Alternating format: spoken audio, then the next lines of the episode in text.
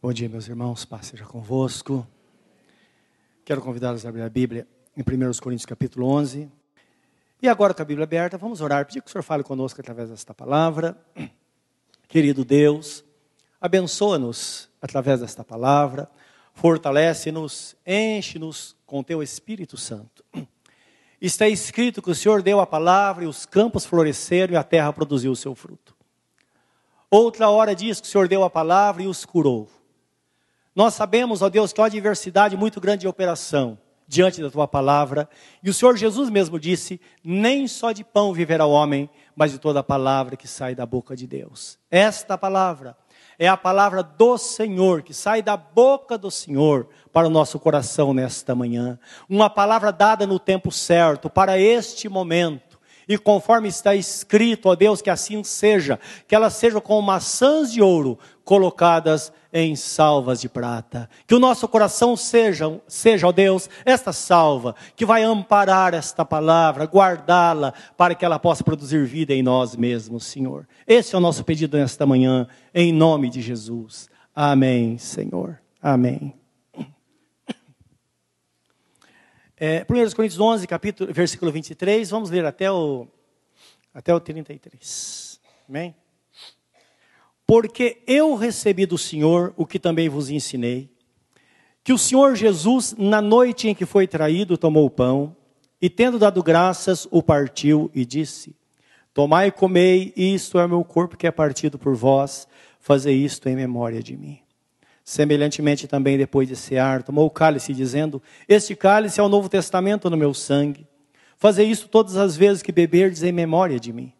Porque todas as vezes que comerdes este pão e beberdes este cálice, anunciais a morte do Senhor até que venha. Portanto, qualquer que comer este pão ou beber o cálice do Senhor indignamente, será culpado do corpo e do sangue do Senhor. Examine-se, pois, o homem a si mesmo, e assim coma deste pão e beba deste cálice. Porque o que come e bebe indignamente, come e bebe para sua própria condenação, não discernindo o corpo do Senhor.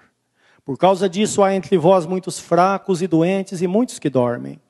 Porque se nós nos julgássemos a nós mesmos, não seríamos julgados. Mas quando somos julgados, somos repreendidos pelo Senhor, para não sermos condenados com o mundo.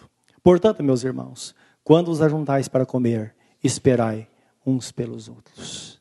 Amém, Senhor. Nesta manhã nós nos reunimos neste lugar para participarmos da ceia do Senhor. Mas nós somos chamados a participar dignamente da ceia do Senhor. O que isso significa, na verdade? A Bíblia fala sobre dignidade.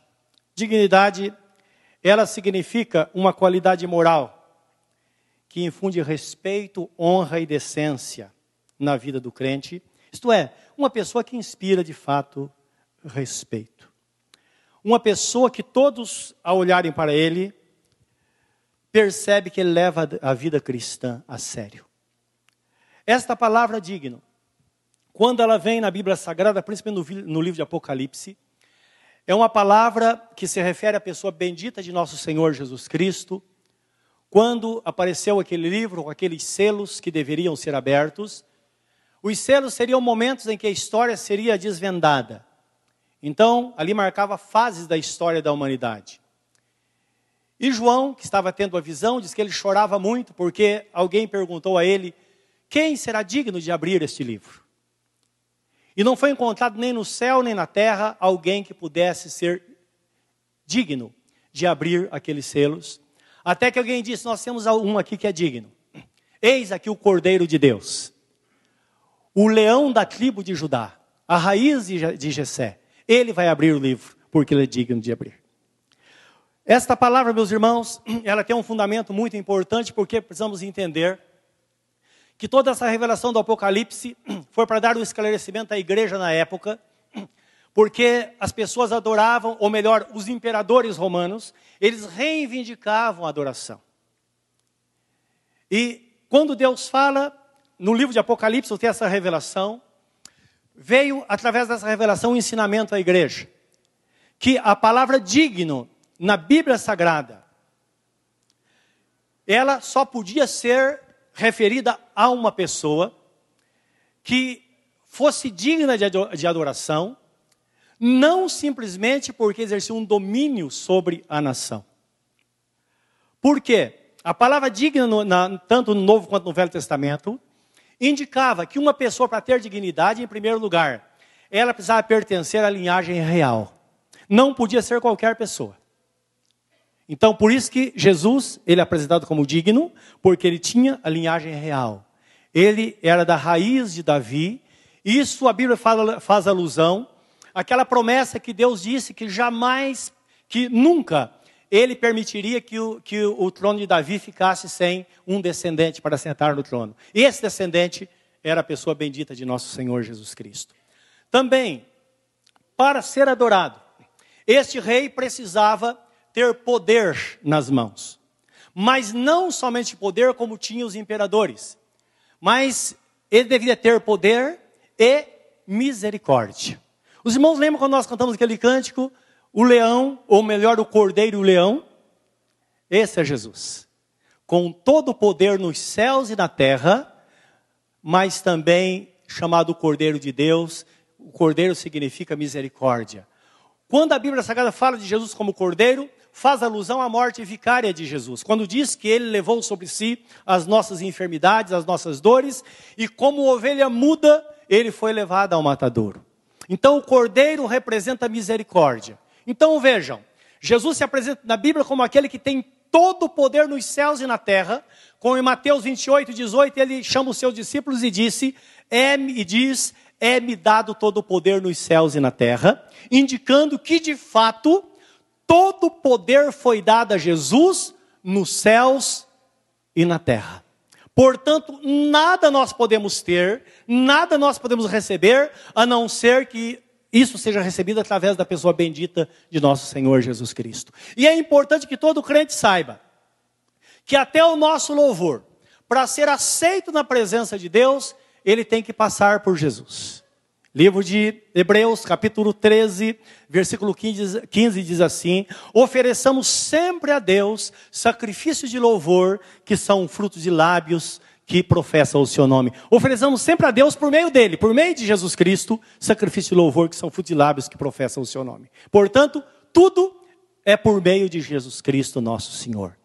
Então, Jesus ele tem todo o poder nos céus e na terra, mas ele também é o Cordeiro de Deus que tira o pecado do mundo, aquele que é humilde, é misericordioso, não é? E simples, conforme nós vemos na Bíblia Sagrada.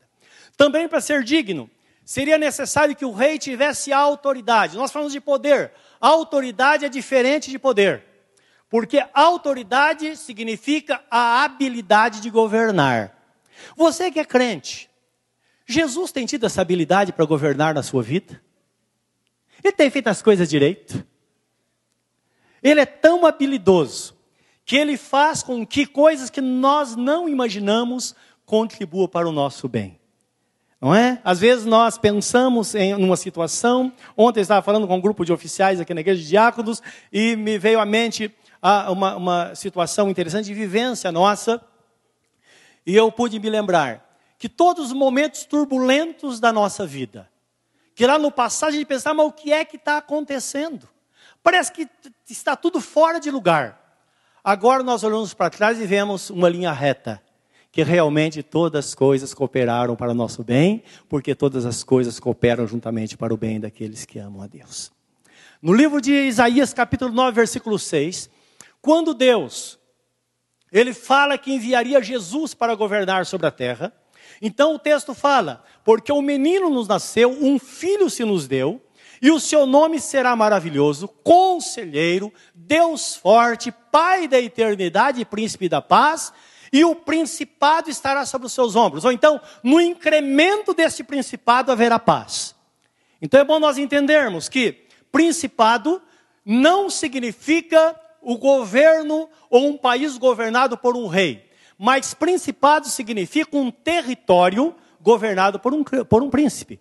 Então nós vemos, existem alguns principados no mundo. O Principado de Mônaco, por exemplo, é um território governado por um príncipe, não é pelo rei. Então, esse é o papel de Jesus na nossa vida. Que de fato, o desejo de Jesus, ou a missão de Jesus, é governar individualmente na vida de cada um. O nosso Deus Todo-Poderoso, Ele é o Rei sobre toda a terra. Jesus, um dia, Ele será chamado de Rei dos Reis e Senhor dos Senhores. Mas hoje não. Hoje, Jesus Cristo, Ele é reconhecido como o Príncipe da Paz. Aquele que governa sobre a nossa vida, que na nossa vida, Ele é o Pai da eternidade. Isto é, Ele está fora do tempo. Não é? Ele tem o tempo dele para governar a nossa vida. Ele é um Deus misericordioso. Ele é um Deus compassivo. Ele é aquele que, que reina, que coloca paz no nosso coração. Nós sabemos que o nosso Deus, na pessoa bendita de nosso Senhor Jesus Cristo, ele é um conselheiro eficaz.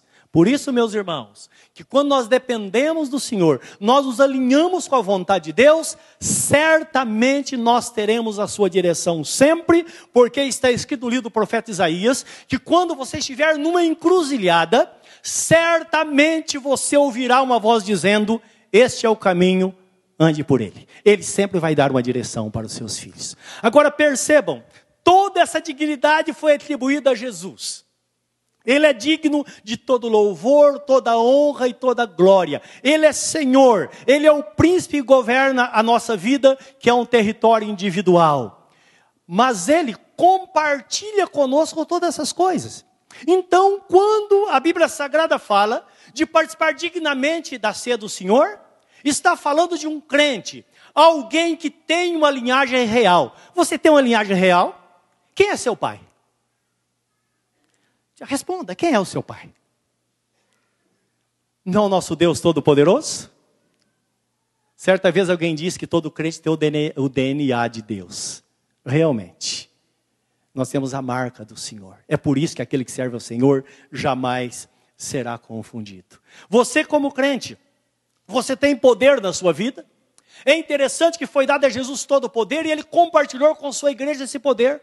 Por isso que ele disse: Recebereis poder ao descer sobre vós o Espírito Santo e sereis minhas testemunhas até os confins da terra. O poder de Deus está na vida de cada crente. No livro de Efésios, capítulo 3, versículos, não falha a memória, versículo 20, quando diz que o nosso Deus é poderoso para fazer muito além do que pedimos ou pensamos, segundo a eficácia do seu poder que habita em nós. Então, o poder de Deus habita na vida do crente, e toda e qualquer manifestação que acontecer, quando você é tocado por Deus, o toque não vem dos céus, o toque é uma manifestação daquilo que está dentro de você, porque se Jesus está em você, o Espírito Santo está habitando na sua vida, porque Jesus habita através do Espírito Santo e todo o poder está instalado na sua vida. Agora, se todo o poder está instalado na sua vida, o nosso Deus ele espera que tenhamos autoridade. Não é? A autoridade é a habilidade agora de viver a vida cristã. Nós falamos muitas vezes que nós reinamos com Jesus. A Bíblia Sagrada fala isso. Livro de Apocalipse. Quando é apresentada a João aquela multidão que não se podia contar, lembra que nós estávamos lá, porque ele estava vendo uma visão, estava tendo uma visão do futuro, estava vendo a igreja. E lá diz que eram milhões de milhões. Eram pessoas que não se podia contar pelo tamanho da multidão. E perguntaram ele, João, mas quem são essas pessoas? Quem são esses? E alguém disse: Olha, esses são aqueles que lavaram as suas vestes no sangue do Cordeiro. São pessoas de toda língua, raça, tribo e nação, que Jesus comprou para si, que ele comprou para si e fez dele um reino sacerdotal. Então a igreja foi chamada para reinar, para governar, para viver com Jesus, para ser uma extensão de Jesus aqui na terra. E é bom nós entendermos isso, que a Bíblia diz que, diz que nós somos como embaixadores de Deus da terra. Onde você estiver, Jesus vai estar lá. Essa é a esperança, essa é a visão bíblica. E quando a Bíblia fala de viver dignamente para Deus, está falando de uma pessoa que honra Jesus acima de todas as coisas, que tem Jesus como seu único e suficiente Salvador e Senhor. Porque é muito importante hoje, porque as pessoas estão desnorteadas de um lado para outro e perdem o foco da pessoa bendita de nosso Senhor Jesus Cristo. O apóstolo São Pedro diz em Atos capítulo 4, versículo 12: Porque debaixo do céu não existe nenhum outro nome dado entre os homens através do qual devamos ser salvos. É somente a pessoa bendita de nosso Senhor e Salvador Jesus Cristo. O apóstolo Paulo, escrevendo a Timóteo, ele diz: Porque não há nenhum mediador entre Deus e os homens, a não ser Jesus Cristo, o homem. Nós sabemos que às vezes algumas pessoas professam o nome da mãe de Jesus, e não sei se você já viu adesivos nos carros aí dizendo: tudo por Jesus e nada sem Maria. Isso é uma bobagem é a maior idolatria que a pessoa pode cometer, e a Bíblia Sagrada diz que os idólatras irão ser queimados no inferno, porque Deus não divide a sua glória com ninguém, porque desde o princípio, quando Deus deu o primeiro, deu o primeiro mandamento, ele começa dizendo: Ouve, ó Israel, o Senhor teu Deus é o único Deus, não terás diante de ti imagem no céu, nem da terra, nem das águas, nem debaixo da terra, e ninguém se curve diante dessas imagens, porque somente ao Senhor teu Deus adorarás, e somente a Ele prestarás culto, porque eu sou um Deus zeloso, que visito até a terceira geração daqueles que me magoam, mas visita até mil gerações daqueles que temem o meu nome. E o povo de Israel se curvou na presença de Deus. É isso que Deus espera. Quando a Bíblia fala de dignidade, não está falando de outra coisa, meus irmãos. Está falando de uma pessoa que está vivendo inteiramente para Deus, somente para o Senhor. E para participar da ceia do Senhor, é preciso que vivamos dignamente, vivamos nesse espírito, nesta, nesta, nesta prática da palavra constantemente. E eu quero que você tenha uma visão mais ampla do que isso significa ao ler o Salmo 15 não é? Porque às vezes nós passamos, tem tantos textos bíblicos, mas o Salmo 15, ele dá uma visão assim muito clara do que Deus espera e como Deus vê a sua igreja na terra. Portanto, se não estamos enquadrados nesta visão, é necessário que, haja um autoexame. Lembrando que se julgarmos a nós mesmos, nós não seremos julgados, mas se porventura nós não julgarmos a nós mesmos, certamente Deus vai nos pegar de jeito, porque nós seremos julgados para não sermos condenados com o mundo. Eis a razão porque surgiu esse pensamento que aquele que não vem por amor acaba vindo pela dor, não é verdade? É Deus, na sua misericórdia, na sua grande graça, Ele permite que algum tropeço aconteça na vida de uma pessoa, para que ela corra ao encontro de Jesus, para que possa ser salvo, porque o pagamento foi muito grande e ninguém deve desprezar ou profanar o sangue da nova aliança. Salmo 15. O salmista começa dizendo: Senhor, quem habitará no teu tabernáculo? Quem morará no teu santo monte? aquele que anda em sinceridade, pratica a justiça e fala verazmente segundo o seu coração. Aquele que não difama com sua língua, nem faz mal ao seu próximo, nem aceita nenhuma afronta contra o seu próximo, aquele a, cujo, a cujos olhos o réprobo é desprezado, isto é, aquela pessoa que não anda nos caminhos do Senhor, ou, ou a pessoa que despreza o Senhor, ela é rejeitada. Mas honra os que temem ao Senhor, aquele que aquele que mesmo que jure com dano, com dano seu não muda. Isto é, aquela pessoa que tem palavra, se ensina ou não. Aquele que não empresta o seu dinheiro com usura.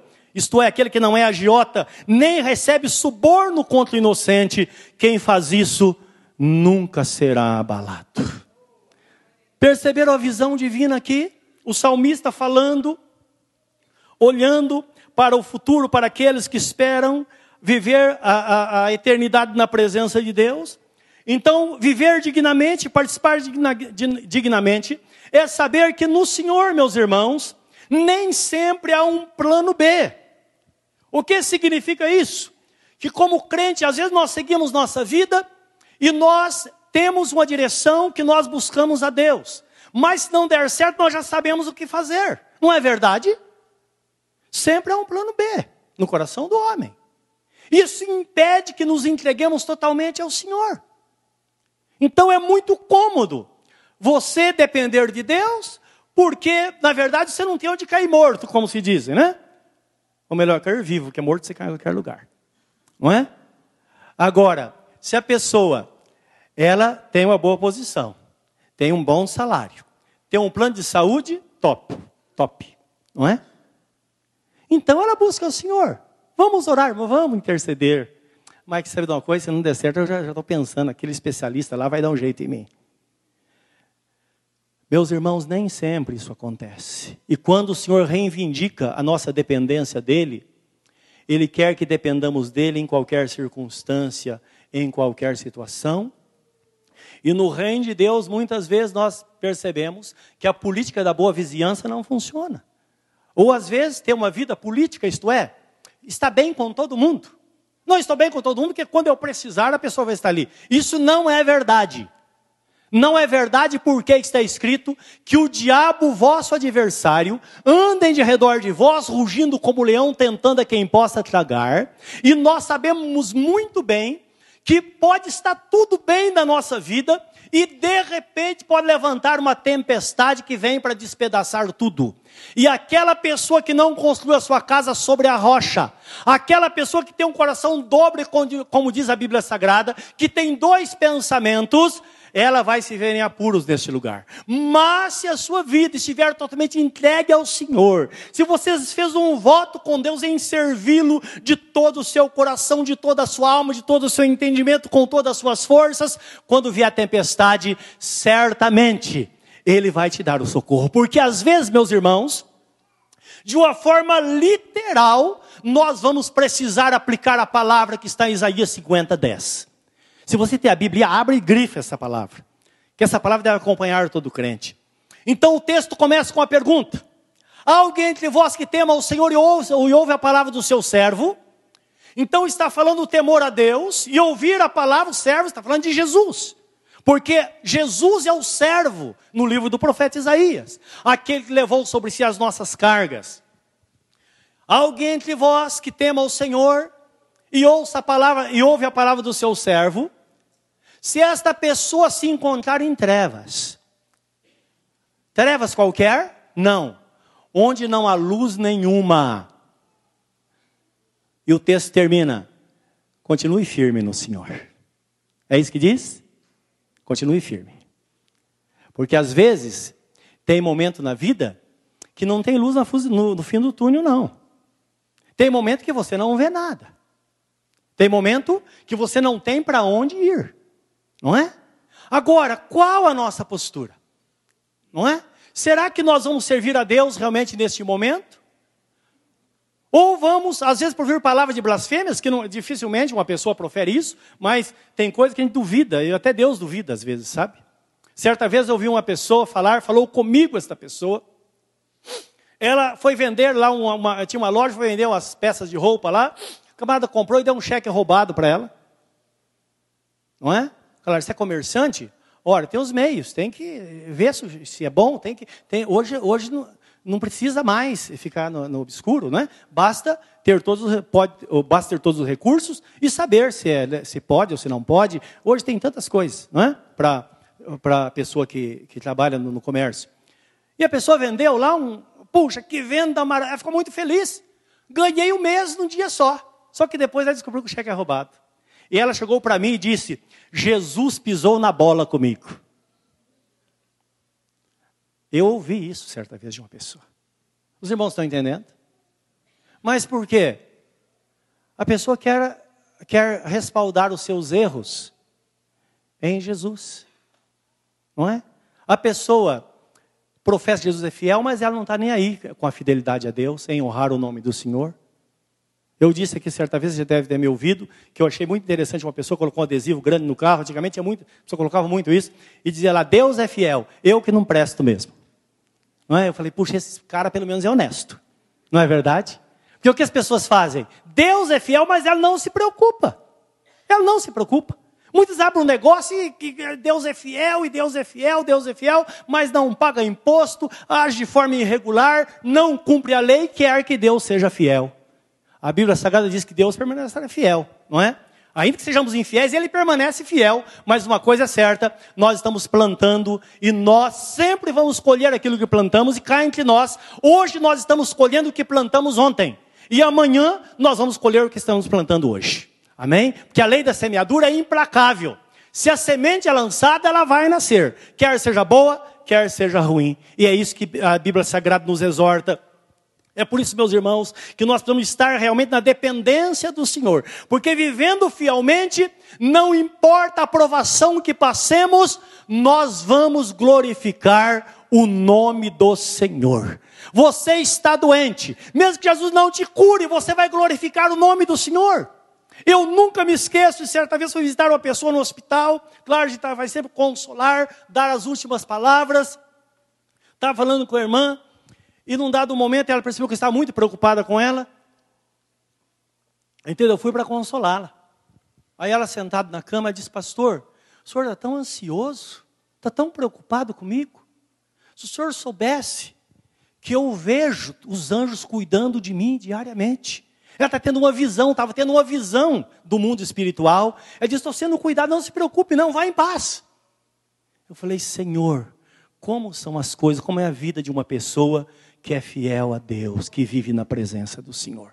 Certamente Ele vai socorrer. Eu quero que você veja um episódio comigo, que está no livro Daniel, capítulo 3, versículo 14 a 30.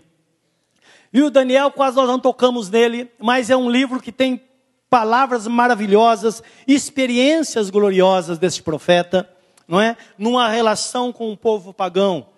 Então, lembra que estamos falando de dignidade na presença do Senhor. E aqui, eles eram homens honrados. Nesse lugar da Babilônia onde eles estavam. Homens honrados. Eles eram os mais sábios da nação. Eram homens poderosos estava indo, tudo, eles exercendo domínio sobre todas as coisas. De repente a, a lei muda. E alguém aconselhou o rei a fazer uma estátua dele. E num período de 30 dias, todo ser humano deveria adorar aquela estátua. E quem não adorasse seria morto.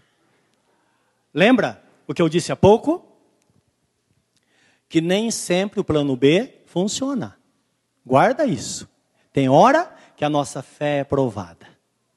Eu acho bonito aquele que nós cantamos, né? quando nossa fé é provada. Então tem uma parte que diz que se porventura, no momento de dificuldade, o mar não se abrir diante de nós, certamente nós andaremos sobre as águas. Acho maravilhoso essa palavra, porque é verdade. É isso que Deus espera de nós. Essa é a vida de fé que Deus espera dos seus filhos, meus irmãos. Que pensemos desta forma nesta jornada. Eu quero ler no versículo 14 em diante, 14 ao 30, de Daniel 3. Falou Nabucodonosor e lhes disse: É de propósito, ó Sadraque, Mesaque e Abidinego, que vós não servis aos meus deuses, nem adorais a estátua de ouro que levantei. Agora, pois, se estáis prontos, quando ouvirdes o som da buzina, do pífaro, da cítara, da harpa, do saltério, da gaita, de foles e de toda sorte de música, para vos prostrar, prostrardes e adorardes a, está, a, a estátua que fiz, bom é, mas se a não adorardes, serei lançados na mesma hora dentro do forno de fogo ardente. E quem é o Deus que vos poderá livrar das minhas mãos? Olha a resposta deles. Responderam Sadraque, Mesaque e Abidinego e disseram ao rei Nabucodonosor: Não necessitamos de te responder sobre este negócio. Eis que o nosso Deus, a quem nós servimos, é que nos pode livrar. Ele nos livrará do forno de fogo ardente da tua mão, ó rei. E se não, isto é, se ele não livrar, fica sabendo, ó rei, que não serviremos a teus deuses, nem adoraremos a estátua, a estátua de ouro que levantaste. Então Nabucodonosor se encheu de furor e se mudou o aspecto do seu semblante contra Sadraque, Mesaque e Abidnego, e falou e ordenou que o forno se aquecesse sete vezes mais do que se costumava aquecer, e ordenou aos homens mais fortes que estavam no seu exército que atassem a Sadraque, Mesaque e Abidnego para os lançarem no forno de fogo ardente. Então aqueles homens foram atados com as suas capas, seus calções, seus chapéus, suas vestes e foram lançados dentro do forno de fogo ardente. E porque a palavra do rei apertava e o forno estava sobre a maneira quente, a chama do fogo matou aqueles homens que levantaram a Sadraque, Mesaque e Abednego. E esses três homens, Sadraque, Mesaque e Abednego, caíram atados dentro do forno de fogo ardente. Então o rei Nabucodonosor se espantou e se levantou depressa e falou e disse aos seus capitães: Não lançamos nós três homens atados dentro do fogo? Responderam e disseram ao rei: É verdade, ó rei. Respondeu e disse: Eu, porém, vejo quatro homens soltos que andam passeando dentro do fogo e nada há de lesão neles. E o aspecto do quarto é semelhante ao filho dos deuses. Então chegou Nabucodonosor à porta do forno de fogo ardente falou e disse: Sadraque, Mesaque, Abidinego, servos do Deus Altíssimo, saí e vinde. Então Sadraque, Mesaque e Abidinego saiu do meio do, saíram do meio do fogo, e ajuntaram-se os sátrapas, e os prefeitos, os presidentes, os capitães do rei, contemplando estes homens, e viram que o fogo não tinha tido poder algum sobre os seus corpos, nem um só cabelo da cabeça se tinha queimado, nem as suas capas se mudaram, nem cheiro de fogo tinha passado sobre eles. Falou Nabucodonosor e disse: Bendito seja o Deus de Sadraque, Mesaque e Abidinego, que enviou o seu, o seu anjo e livrou os seus servos que confiaram nele, pois não quiseram cumprir a palavra do rei, preferindo entregar os seus corpos para que não servissem para que não servissem nem adorassem algum outro Deus, senão o seu Deus. Por mim, pois, é feito um decreto pelo qual todo povo, nação e língua, que disser blasfêmia contra o Deus de Sadraque, Mesaque e Abednego, seja despedaçado, e as suas casas sejam feitas no monturo, porquanto não há outro Deus que possa livrar como este. Então o rei fez prosperar a Sadraque, Mesaque e Abednego na província da Babilônia. Aleluia. Se você crê, você vê a glória de Deus. Os irmãos estão entendendo? que, o que significa a palavra lá de Isaías capítulo 50, versículo 10. Nós sabemos que muitas vezes tudo é fechado, todas as portas são fechadas, porque Deus quer ver simplesmente a nossa reação. Porque na verdade não é interessante o passar por dificuldades, a dificuldade muitas vezes ela é desnecessária da nossa vida. Portanto, o propósito de Deus não é simplesmente que passemos por dificuldade, mas como é que nós nos portamos na dificuldade. Algumas pessoas se derretem, se desviam dos caminhos do Senhor, blasfemam contra Deus, mas outras tomam a atitude que tomaram esses homens. Se Deus nos livrar, quiser nos livrar, Ele pode, Ele vai nos livrar. Mas se Ele não nos livrar, nem por isso nós nos dobraremos diante da imagem de escultura, porque nós vamos morrer exaltando o nome do Senhor. E tenha certeza absoluta, se qualquer coisa assim acontecer conosco, que eh, nós perdermos a nossa vida, a Bíblia Sagrada diz que não devemos temer aquele que pode matar o corpo, mas aquele que pode matar o corpo e lançar a alma no fogo do inferno. Nós devemos temer a Deus porque Ele pode todas as coisas, meus irmãos. E quando nós confiamos desta forma, não há limite para Deus. E é interessante que nós professamos a vida inteira a palavra que Deus disse: operando eu, quem impedirá? Operando eu, quem impedirá? E nós dizemos operando Deus, quem impedirá? Agora, por que, que nos curvamos diante de problemas muitas vezes, sem nenhuma razão de ser? Ao invés de nós confiarmos inteiramente no Senhor e dizer: Senhor, não importa como vai terminar, o que importa é que eu vou terminar nos teus braços. E se porventura implicar a perda da nossa vida, quando você fechar os seus olhos aqui na terra, numa questão de segundo, você vai acordar nos braços de Deus para viver a eternidade com Ele. Que é coisa melhor. É por isso que o apóstolo Paulo exclama dizendo: Cristo em vós é a esperança da glória. É a presença dele em nós que faz a diferença. E essa dignidade que ele dividiu conosco, ela deve prevalecer este pensamento. Nós devemos amar a Deus. E é, essa dignidade significa que o desejo de Deus é que o amemos, que haja temor no nosso coração, que o crente deva viver no temor do Senhor. O que significa temor? Significa medo? Não. Temor significa um respeito profundo pelas coisas santas. Respeito por aquilo que é santificado, por aquilo que Deus santificou, respeito pela vida cristã, respeito pela igreja de Deus, respeito profundo pela pessoa bendita de nosso Senhor e Salvador Jesus Cristo. Se você quer ver como se portavam as pessoas no passado, dê uma olhadinha no Salmo 116, versículo 2 o que o salmista diz? Ele amando a Deus sobre todas as coisas.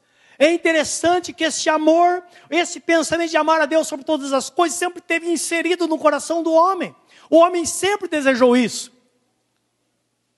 Certa vez alguém chegou a Jesus e disse: Senhor, qual é o primeiro mandamento?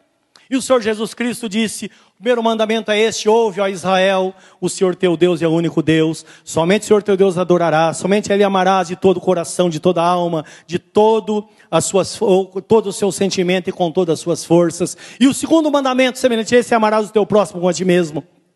Porque nesses dois mandamentos cumpre todas as leis e os profetas, tudo se resume nesses dois mandamentos.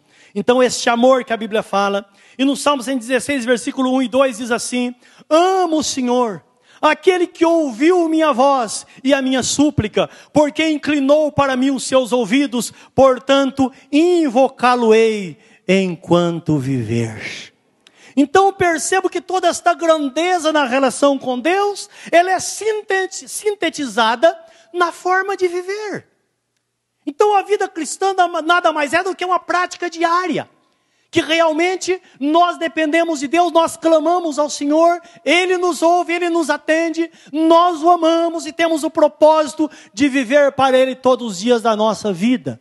Nós vamos guardar isso no nosso coração, meus irmãos, porque Satanás ele tenta colocar no coração do crente que a vida cristã tem validade, tem prazo de validade.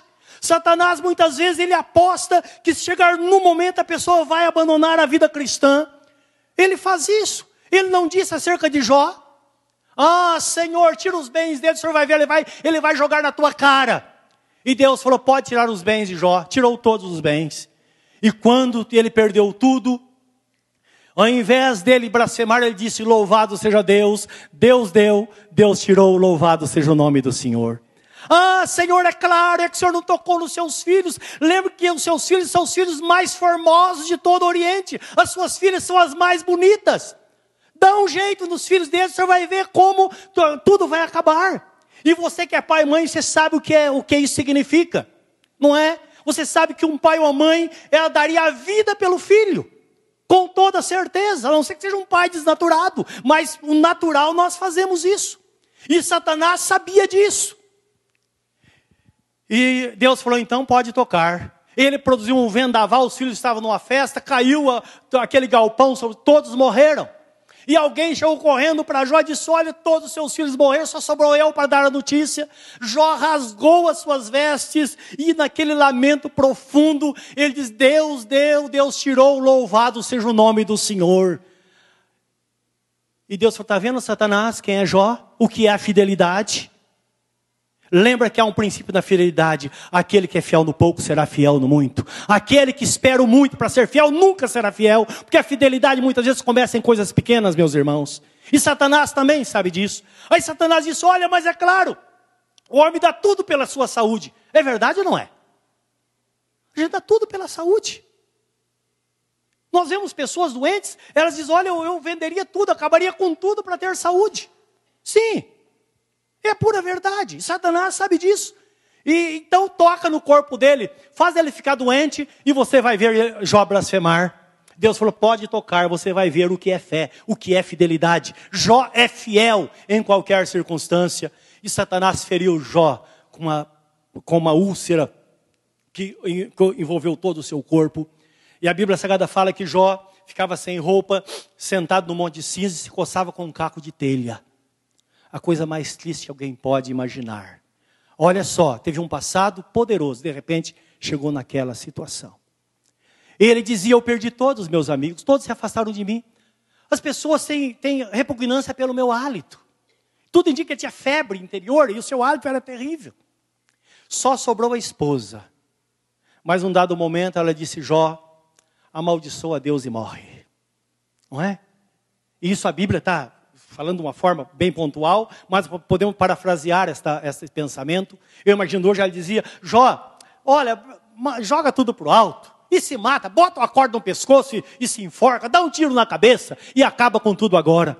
E Jó disse: mulher, você está louca, você fala como uma doida. Você sabe que eu perdi toda a pele do meu corpo, só estou com a pele dos meus dentes mas na minha carne eu verei a Deus. E tem uma coisa: não são os olhos dos outros que vão testemunhar, não, os meus próprios olhos vão testemunhar. Vão testemunhar porque o meu redentor vive. Eu sei que o meu redentor vive e brevemente ele vai se levantar para julgar a minha causa e Deus veio e restaurou a sua vida de uma forma milagrosa. Tanto é que na Bíblia Sagrada está repleta, repleto de, de citações de Jó. Jesus falou sobre Jó, os seus apóstolos falaram sobre Jó, e hoje nós estamos falando sobre ele, porque fidelidade é isso. Fidelidade significa ter uma posição diante de Deus, de não negar a Jesus, nem em nenhuma circunstância, não importa o que aconteça, quer na vida ou na morte nós vivamos para o Senhor. E o Espírito Santo está na vida do crente para o fortalecer, para que de fato e de verdade ele viva como uma pessoa digna. Uma pessoa de cabeça erguida que viva desta forma na presença de Deus. Meus irmãos, Deus não quer que nos amoldemos ao curso deste mundo. Porque quando nós desviamos os olhos de Jesus, nós olhamos para o mundo. O mundo significa o sistema, os anseios. E cá entre nós a igreja está contaminada com essas coisas. E eu quero que você veja o que a Bíblia Sagrada fala em 1 João 2, 15 e 17. A palavra de Deus para nós a Bíblia diz no livro de, de, Hebreus, capítulo 12, versículo 1, que nós somos rodeados de uma nuvem de testemunhas e uh, devemos olhar para as pessoas vitoriosas, as pessoas tementes a Deus, e devemos olhar firmemente para o autor e consumador da nossa fé. Não podemos desviar os, os nossos olhos de Jesus, porque se desviarmos os olhos de Jesus, nós vamos ver coisas que não gostaríamos de ver, e nós vamos, podemos nos amoldar ao sistema deste mundo, e de repente nós estamos fazendo a mesma coisa. De repente estamos buscando as coisas materiais. Jesus Cristo Cristo diz: buscar em primeiro lugar o reino de Deus e a sua justiça, e as demais coisas vos serão acrescentadas. Não, nós buscamos as coisas do mundo, pensando que depois vamos servir a Deus, e quando nos vemos, estamos muito longe da sua vontade. Então, 1 João capítulo 2, versículo 15 a 17 diz assim: João 2, 15 a 17 diz assim: Não ameis o mundo, nem o que no mundo há. Se alguém ama o mundo, o amor do Pai não está nele. Porque tudo que há no mundo, a concupiscência da carne, a concupiscência dos olhos e a soberba da vida, não é do Pai, mas do mundo. E o mundo passa, e a sua concupiscência, mas aquele que faz a vontade de Deus, este permanece para sempre. Meus irmãos, tudo vai passar, mas nós herdaremos a eternidade com o Senhor. E aqui, quando fala sobre concupiscência dos olhos, está falando tudo aquilo que brilha, tudo aquilo que chama atenção. E nós percebemos que o caminho da igreja tem sido isso. Coisas materiais. Ouvi um testemunho dizendo: Olha, puxa vida, eu entreguei minha vida para Jesus, estava no fundo do poço, eu não tinha nada, agora tenho uma casa, comprei a segunda, comprei a terceira e tem mais, eu vou comprar mais. Ora, mas não se fala de dependência do Senhor. Você já ouviu alguém testemunhar dizendo: irmãos, eu perdi tudo, eu não tenho nada, eu perdi o emprego, eu não tenho nada, mas eu permaneço firme na presença de Deus. Testemunho, esse testemunho não dá ibope, não é verdade? Você viu o testemunho de pessoas que ali na dor fala como Davi: Senhor, o Senhor não me curou, mas o Senhor afofou a minha cama na hora da enfermidade. Você ouve testemunho assim? Não. Então, para ter esse testemunho, nós precisamos, meus irmãos, ter o coração voltado para o Senhor, porque nesse mundo tudo passa, mas aquele que faz a vontade de Deus, ele permanece para sempre. Aí alguém diz, mas então o pastor está dizendo que nada de coisas materiais, enquanto estivermos no mundo, nós vamos depender delas. Mas lembra que Jesus Cristo disse: buscar em primeiro lugar o reino de Deus e a sua justiça, e as demais coisas vos serão acrescentadas. É o reino de Deus em primeiro lugar. Que não haja detrimento à nossa vida cristã por qualquer coisa relacionada à nossa vida aqui na terra. Precisamos viver na presença de Deus, porque então a nossa vida será uma luz na terra. E lembra que Jesus Cristo disse: Vós sois a luz do mundo, e não pode esconder uma luz edificada sobre uma montanha. Examine-se, pois, homem a si mesmo, diz a Bíblia Sagrada, e então coma deste pão e beba do cálice. Isso significa que nós precisamos fazer o teste constantemente, meus irmãos. E esse teste é exatamente para ver em que pé está a nossa vida cristã. Segundo aos Coríntios 13, 5, 6, eu quero que você leia e dê uma grifada nesse texto, que pode ser de grande valia. Porque às vezes a pessoa vai participar da ceia do Senhor ela fala, puxa vida, eu cometi um erro, eu fiz aquilo, não vou participar, deixa na próxima. Satanás fala, puxa, é isso mesmo. Fica anêmico, morre de fome, é isso que ele quer. Não. O autoexame é nós olharmos para dentro de nós e fechar as arestas que existem na nossa vida e dizer, Senhor, eu reato com o Senhor, eu reafirmo, eu renovo o meu voto de fidelidade a Ti. E aqui no livro de 2 Coríntios 13, 5, diz assim: que devemos testar a nós mesmos. A gente costuma testar os outros, né? Aqui diz para a gente olhar para dentro de nós. Examinai-vos a vós mesmos se permaneceis na fé. Provai-vos a vós mesmos, ou não sabeis quanto a vós mesmos, que Jesus Cristo está em vós, se não é que já estáis reprovados. Porque se Jesus não está na vida pessoal, ela está reprovada. Que é aprovada a vida com Jesus. Versículo 6: Mas espero que entendereis que nós não somos reprovados. Deus não reprova o crente. Esse autoexame é para melhorar a nossa relação com Ele. Esse autoexame é para você que perde horas na frente da televisão, desliga, pelo amor de Deus, uma hora e entra no teu quarto, fecha a porta, fala com o Senhor, fala com o seu pai que está em secreto e teu pai que te ouve em secreto te abençoará. Esse é o propósito de Deus, meus irmãos. Não é reprovar as pessoas, mas é que temos oportunidade de escolher, escolher aquilo que é melhor, aquilo que nos aproxima de Deus, aquilo que nos leva à presença do Senhor. É isso que Deus quer. E que saiamos daqui nesta manhã com esta convicção no nosso coração nós sabemos que em Jesus está toda a provisão na nossa vida, meus irmãos. E a Bíblia fala que na presença de Deus nós crescemos de fé em fé, vivemos de fé em fé, sustentados pela Sua palavra e, como diz a ceia, participando a ser alimentados por Ele até que Ele venha. Nós somos alimentados pelo Senhor. E num momento como esse que estamos diante da ceia do Senhor, nós vamos ter consciência disso. Esta é a razão porque a Bíblia Sagrada nos diz: examine, pois, o homem a si mesmo e coma do pão e beba do cálice. Não se pode examinar e deixar de se alimentar. O autoexame, como eu disse há pouco, é para que testemos a nossa vida e nos aproximemos de Deus e sentemos à mesa com o Senhor para nos alimentar dele nesta manhã. Eu quero que você leia comigo em João capítulo 6, 51 e 58, as palavras de nosso Senhor Jesus Cristo acerca da ceia cristã. Esta palavra, ela produz um efeito grandioso no nosso coração, porque nós vemos como nós somos aceitos por Deus. Que cuidado Ele tem conosco. Bem disse Jesus: Eu não vos deixarei órfãos. Sim, Ele deixou toda a provisão para que nós pudéssemos então viver uma vida plena, uma vida de vitória na presença dEle. Capítulo, versículo 51 de capítulo 6 de João, ele diz assim: Eu sou o pão vivo que desceu do céu. Se alguém comer deste pão, viverá para sempre. E o pão que eu der é a minha carne que eu darei pela vida do mundo. Disputavam, pois, judeus entre si, dizendo: Como nos pode dar este a sua carne a comer? Jesus, pois, lhes disse: Na verdade, na verdade vos digo que se não comerdes a carne do filho do homem e não beberdes o seu sangue, não tereis vida em vós mesmos. Quem come a minha carne e bebe o meu sangue tem a vida eterna, e eu o ressuscitarei no último dia porque a minha vida verdadeiramente é comida e o meu sangue verdadeiramente é bebida. Quem come a minha carne e bebe do meu sangue permanece em mim e eu nele. Assim como o Pai que vive me enviou e eu vivo pelo Pai, assim quem se alimenta de mim também viverá por mim. Este é o pão que desceu do céu. Não é o caso de vossos pais que comeram maná e morreram. Quem comer este pão viverá para sempre. Em outras palavras, filhos, alimentem-se de mim para que a minha vida esteja sobre a sua vida. Este é o propósito do Senhor. E voltando para o texto da ceia, 1 aos Coríntios capítulo 11, versículo 23, a palavra diz: Porque eu recebi do Senhor o que também vos ensinei, que o Senhor Jesus na noite que foi traído tomou o pão, e tendo dado graças o partiu e disse: Tomai e comei, isto é o meu corpo que é dado por vós. Por semelhante modo, também depois de cear, tomou o cálice, dizendo: Este cálice é a nova aliança no meu sangue. Porque todas as vezes que comerdes deste pão e beberdes deste cálice, anunciais a morte do Senhor até que venha.